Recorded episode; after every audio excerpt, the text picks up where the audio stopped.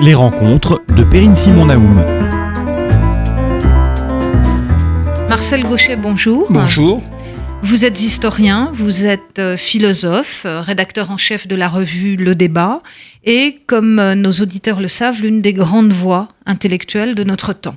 Vous ne craignez pas d'intervenir sur les sujets d'actualité politique, comme le montre par exemple une récente interview du Monde où vous signaliez la fin, la mort de la domination masculine.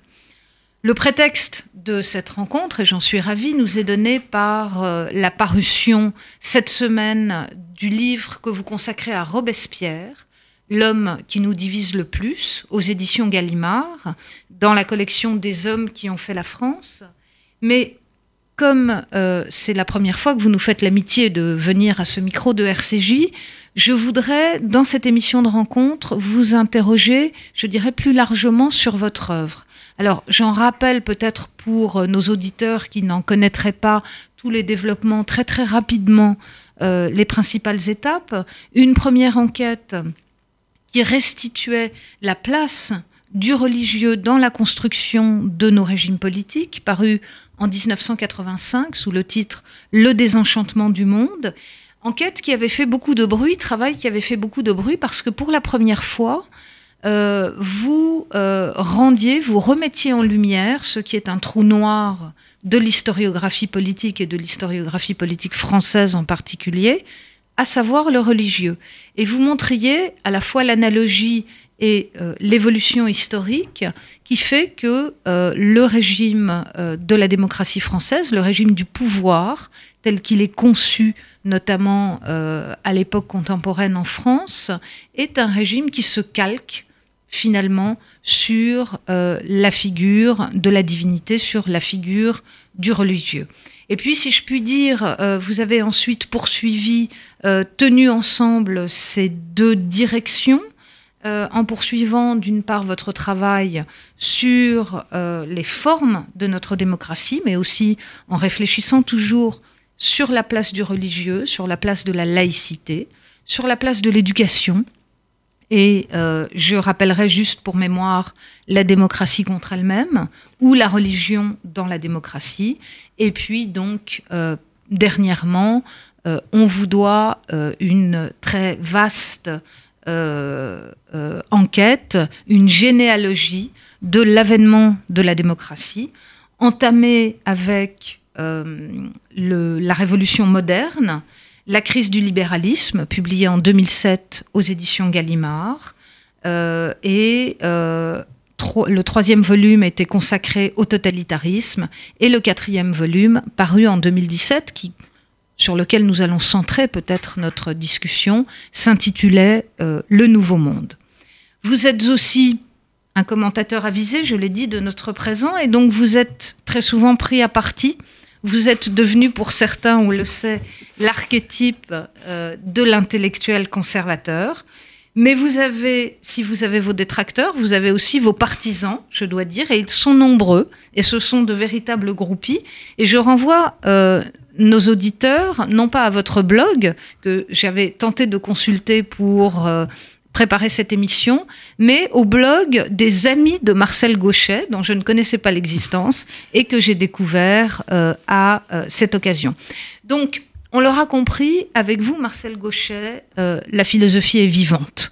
La philosophie est vivante et la philosophie a pour fonction de nous aider à comprendre le monde, mais aussi à agir dans le monde. Alors, je, J'achève là cette présentation et j'aurais voulu quand même que pour nos auditeurs, euh, vous refassiez, alors très rapidement, je m'en excuse, mais une sorte de euh, parcours, que vous retraciez votre parcours intellectuel de manière à ce qu'ils puissent saisir toute l'originalité de votre regard sur euh, la philosophie politique et sur les questions du débat actuel. Dirais sans prétention à résumer en quelques phrases un parcours un peu accidenté, comme tous les parcours, que le mien me semble très générationnel. J'appartiens à cette funeste génération 68 euh, dont on n'arrête pas de scruter les reins et les cœurs. Ça veut dire ça a voulu dire pour moi euh, la découverte de la question démocratique très tôt dans ce qui est devenu le mouvement antitotalitaire. La conclusion pour ma part que j'ai tirée de 68 et de, de cette expérience, c'est la priorité absolue de la question démocratique qu'on ne pouvait réduire aux interprétations euh, marxistes euh, qui dominaient largement dans euh, l'époque où j'ai fait mes études. Et à partir de là, tout mon parcours a consisté à essayer de sortir philosophiquement de la lecture marxiste de l'histoire. Au fond, c'est la matrice de tout le travail que j'ai pu effectuer euh, par après. C'est la raison qui m'a amené, par exemple, vous le soulignez très justement, à cette question de la religion. Alors, le, grand impensé du marxisme, les deux impensés du marxisme, c'est le politique, ça c'est d'une certaine façon bien connu maintenant et admis, même par des marxistes euh, qui ne sont plus très orthodoxes. En revanche, le religieux continue de constituer le point absolument aveugle hein, de, des lectures de, de l'histoire inspirées par ce qui n'est même plus un marxisme, mais qui est devenu de façon étrange l'économicisme, on pourrait dire d'un mot affreux, de la compréhension spontanée que les acteurs de notre monde ont de leur monde. Hein. Au fond, c'est toujours l'infrastructure qui explique le reste. Et cherchons l'intérêt, de classe ou pas, et on aura l'explication de ce qui se passe. Et aujourd'hui, euh, le capitalisme euh, paraît suffire, soit qu'on soit pour, soit qu'on soit contre, à comprendre le monde dans lequel on est, à l'exclusion de tout autre paramètre. C'est contre cette vision économique du monde que j'ai essayé de trouver les racines du monde moderne qui se situe effectivement dans une rupture avec l'ancien monde religieux, dont il faut tout de même rappeler qu'il a dominé la quasi-totalité de l'histoire humaine. Il faudrait nous expliquer ça cette dimension euh, tout de même très impressionnante, que les rapports de production me semblent un peu faibles pour nous euh, euh, donner à comprendre. Et ce que j'ai plus spécifiquement essayé de creuser, c'est les rapports, ce sont les rapports entre le politique et le religieux, justement. Et à partir de là, j'ai essayé de proposer c'est le sens de l'avènement de la démocratie que vous évoquiez, une lecture alternative qui m'a fallu beaucoup de temps pour élaborer de ce que représente la modernité occidentale qui est en train de devenir la mondialisation occidentale, à de certains égards, sur le plan en tout cas civilisationnel, même si cette occidentalisation culturelle du monde se double d'une désoccidentalisation politique qui constitue notre problème du jour. Alors, voilà, je crois, le sens fondamental de, de mon parcours. En fait, aujourd'hui, si les démocraties ne se comprennent pas, avec les effets de crise qui en résultent, c'est qu'elles ont une idée très fausse de leur passé et de ce qui les a permises et de ce qui a qu'a représenté leur développement historique. C'est l'essentiel, l'objet essentiel autour duquel ont gravité tous les livres que j'ai pu écrire et tous les travaux que j'ai pu mener. Alors, vous parlez du, religieux et vous montrez effectivement comment euh, celui-ci a été en quelque sorte euh, ignoré. maintenant, donc, nous avons effectivement ce, ce discours général économique sur l'état de nos sociétés. Est-ce qu'il euh, faut chercher un nouveau discours, un contre-discours, pourrait-on dire? Et est-ce que le religieux, sous sa forme justement, je pense, du fondamentalisme, constituerait ce contre-discours? Est-ce qu'on doit le chercher ailleurs? Est-ce qu'il faut abandonner l'idée d'un discours qui euh, permettrait une représentation générale des sociétés? Où est-ce qu'on en est, donc, de ce point de vue-là? C'est le grand dilemme intellectuel qui est posé à nos sociétés.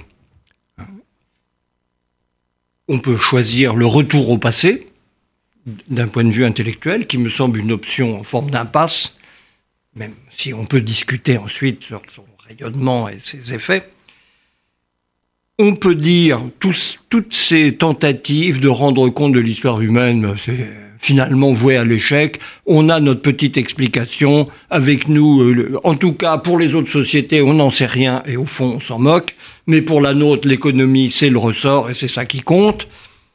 Ou bien, et je crois que c'est le vrai défi intellectuel de notre temps, nous essayons de bâtir une relecture de l'histoire humaine à l'intérieur duquel l'aventure assez extraordinaire de la modernité occidentale trouve son sens.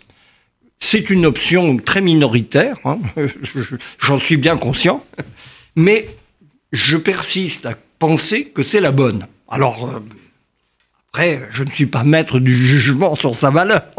c'est l'histoire qui arbitrera. Mais je pense que le, ce dont nous manquons fondamentalement, c'est d'une compréhension de notre propre histoire. C'est le, déficit culturel, intellectuel, spirituel des Occidentaux d'aujourd'hui qui les vouent à ce désarroi que nous pouvons constater tous les jours. Ils ne savent plus qui ils sont, d'où ils viennent, et par conséquent, ils ne savent plus où ils peuvent aller.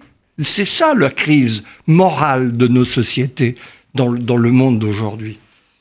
Alors, est-ce que, euh, là encore, très, très rapidement, et je m'en excuse, mais est-ce que vous pourriez refaire pour nos auditeurs donc ce chemin parcouru, cette généalogie à travers les quatre volumes de l'avènement de, la démocratie pour euh, peut-être présenter euh, de façon encore une fois un peu cavalière, mais l'essentiel de cette reconstruction Très cavalière. Très cavalière.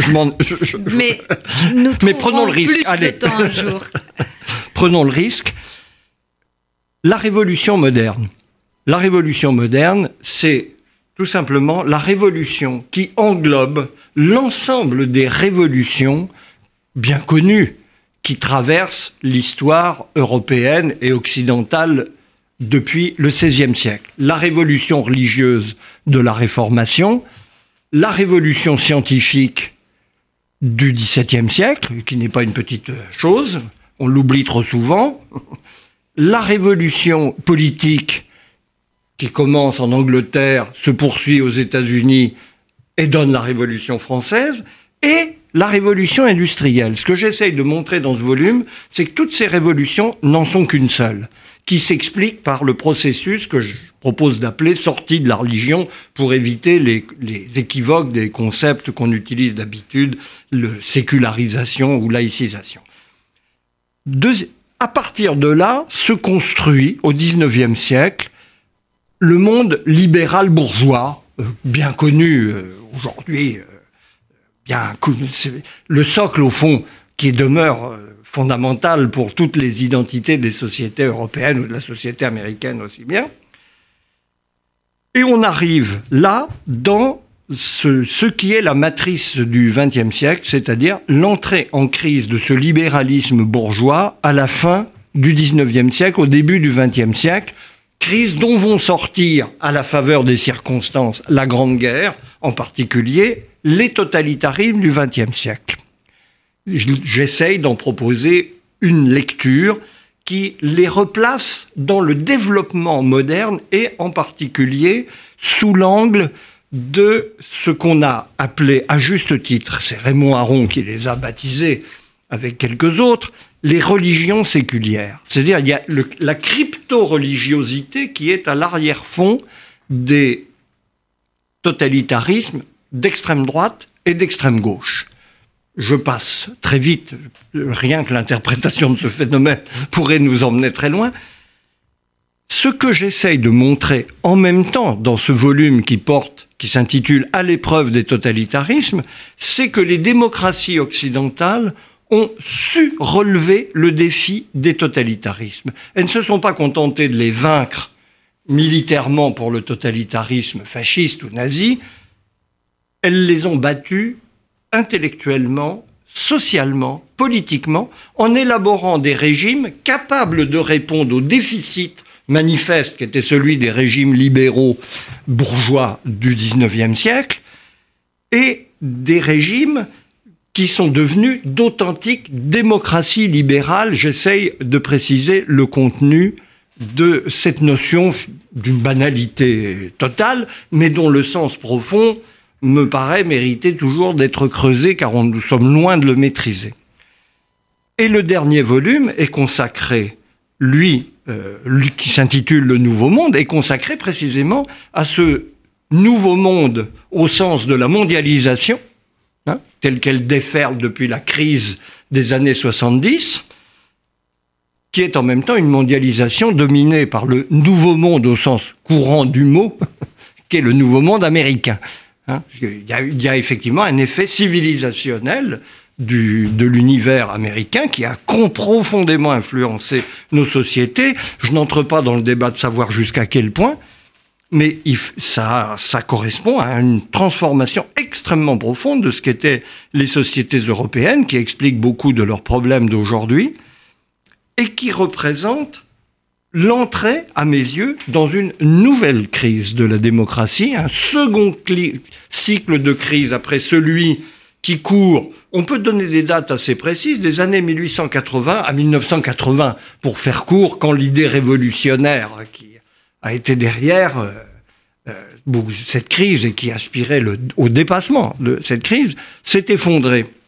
Mais depuis les années 1980, nous sommes entrés dans un nouveau cycle de crise à la fois très homologue à celui de la crise du libéralisme de la fin du 19e siècle et très différent, et même de signes inverses à beaucoup d'égards. Mais je pense qu'il faut penser ce devenir de la démocratie dans la très longue durée. Sur le très court terme, on ne voit rien. C'est la mise en perspective qui permet de se retrouver dans cette chronologie précise et, que j'ai essayé de, définir à grands traits. à partir de là, euh, on peut entrer bien évidemment dans beaucoup de détails sur ces différents points. Mais voilà le parcours, très rapidement euh, esquissé. Alors, Marcel Gauchet, peut-être donc euh, concentrons-nous aujourd'hui sur ce nouveau monde et donc cette nouvelle crise que vous diagnostiquez. encore une fois, ce diagnostic est fait par bien d'autres observateurs. En revanche, il me semble quand même que l'analyse que vous en faites, et surtout peut-être les pistes qu'on pourrait en dégager, sont-elles très originales. Donc, est-ce que vous pourriez, euh, voilà, caractériser cette crise et euh, nous expliquer finalement euh, ce qu'elle ouvre pour nous comme piste possible. Le cœur de cette crise me paraît représenté par justement la fin de ce processus de sortie de la religion entamé il y a cinq grands siècles en Europe et maintenant étalé dans ses produits à la surface du globe. D'ailleurs, cette sortie de la religion commence en Occident avec la projection de l'Occident dans le monde extérieur. 20 euh, ans, 30 ans avant Luther, il y a Christophe Colomb tout ça se tient. eh bien, ce processus est arrivé à son terme avec des incidences totalement bouleversantes sur la vie des sociétés. Alors, il faut dire un mot ici de ce que représentait religion. Religion, pour nous autres modernes, quelle que soit sa religion ou son absence de religion, c'est un ensemble de croyances qu'on rattache à des pratiques cultuelles, rituelles, ça, c'est un concept très moderne et très récent de la religion. C'est pas du tout ça dans l'histoire humaine. Religion, c'est une manière d'organiser les sociétés. C'est une dont on peut détailler les articulations. J'ai pas le temps de le faire. Et ce que j'essaie de montrer, c'est que cette manière d'organiser les sociétés a continué, en dépit du processus de sortie de la religion, d'empreindre la vie de nos collectivités jusqu'à une époque tout à fait récente. Je n'en prends qu'un exemple. Évidemment que nous ne vivions plus sous le signe de pouvoir sacré, avec un roi, pour prendre l'exemple français familier, qui est sacré et qui domine la, vie de la collectivité au nom de la représentation du ciel. Nous vivons les pouvoirs démocratiques qui ne tombent plus du ciel, mais qui sont issus de la société par le processus de l'élection. Et cependant, jusqu'à une date tout à fait récente, On peut dire que nos pouvoirs, tout ce qu'il y a de laïque, et quelquefois même un peu trop, continuait d'être habité par cette espèce de sacralité qui donnait aux États une autorité sur la société tout à fait indépendante de la qualité personnelle des dirigeants qu'ils pouvaient être au pouvoir. Eh bien, tout d'un coup, cette espèce de sacralité des États s'est évanouie. Et le résultat en est, ce que nous pouvons tous constater d'une façon saisissante au quotidien, la crise d'autorité qui travaille toutes les démocraties. au fond, il n'y a plus de pouvoir vraiment légitime dans notre monde. Il l'est au sens légal du terme, mais il n'est plus investi d'une espèce de surplomb qui fait qu'on se soumet sans discuter. De la même façon, ce qu'on appelle individualisme aujourd'hui, très différent d'individualisme qu'on a pu enregistrer déjà par le passé, répond au même phénomène. Certes, nous vivions dans un monde de liberté des personnes, mais nous vivions en même temps dans un monde où le poids des groupes sur la vie personnelle de ces individus libres était énorme. Eh bien, c'est cette capacité d'inclusion, d'intégration des groupes qui s'est évaporée dans notre monde en créant un espace de déliaison des individus sans précédent. Et on peut, comme ça, euh, poursuivre la liste. Du coup, euh, devant cet ensemble de phénomènes, on se retrouve devant un monde social illisible sur lequel on a l'impression qu'il n'y a plus de prise possible. Au plus profond, ce qu'on appelle crise de la démocratie aujourd'hui, on peut l'appeler de non parce qu'il euh, y a beaucoup de gens qui, heureusement, y réfléchissent, correspond à cette impossibilité de la démocratie au nom des principes de la démocratie. Démocratie voulant dire capacité du monde humain de s'ordonner selon une volonté collective assez clairement identifiable. Qui aujourd'hui peut oser parler au nom d'une volonté collective aisément identifiable? Nous sommes libres et égaux, mais nous n'avons plus de pouvoir sur notre monde. C'est ça la crise de la démocratie et son paradoxe, c'est qu'elle ne vient pas, comme dans les cas des totalitarismes, d'un assaut extérieur au nom de régimes de force, d'autorité, de guerre, qui prétendent euh, mettre fin à la modernité d'une certaine manière pour en créer une autre, mais elle vient des principes mêmes qui fondent la démocratie. Les démocraties sont du coup dans un désarroi, une désorientation complète. Alors il me reste deux minutes, enfin moi je vous pose la question et vous répondrez en deux minutes. Euh, finalement, Marcel Gauchet, qui sont les acteurs de l'histoire aujourd'hui Et euh, est-ce que euh, le rôle des philosophes, le rôle des intellectuels n'est pas finalement de rendre lisible cette nouvelle crise de la démocratie? Que ce soit le rôle des intellectuels, certainement. Je dois enregistrer cependant le fait que la plupart d'entre eux contribuent surtout activement à pousser cette crise encore un peu plus loin qu'elle n'est.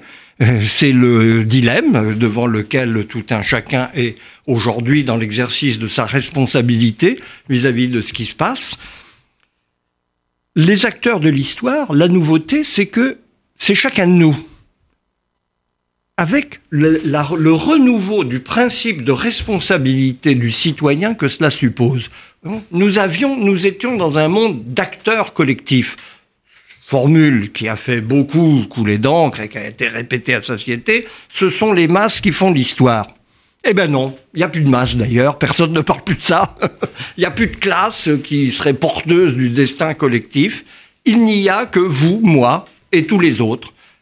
Nous sommes dans un monde où ce sont les individus qui font l'histoire, avec ce que cela suppose pour chacun de s'en préoccuper dans un univers culturel dont nous savons bien qu'au contraire, il valorise le désintérêt pour la chose publique au profit d'une existence privée. Voilà la contradiction béante à l'intérieur de laquelle nous devons évoluer. Bien, mais écoutez, il me reste à rappeler donc euh, votre euh, actualité euh, éditoriale, donc ce livre sur Robespierre hein, qui paraît cette semaine, à rappeler aussi les quatre volumes de l'avènement de la démocratie et à vous inviter à revenir plus longtemps et plus souvent à ce micro pour évoquer votre travail. Merci Marcel Gauchet. Merci à vous.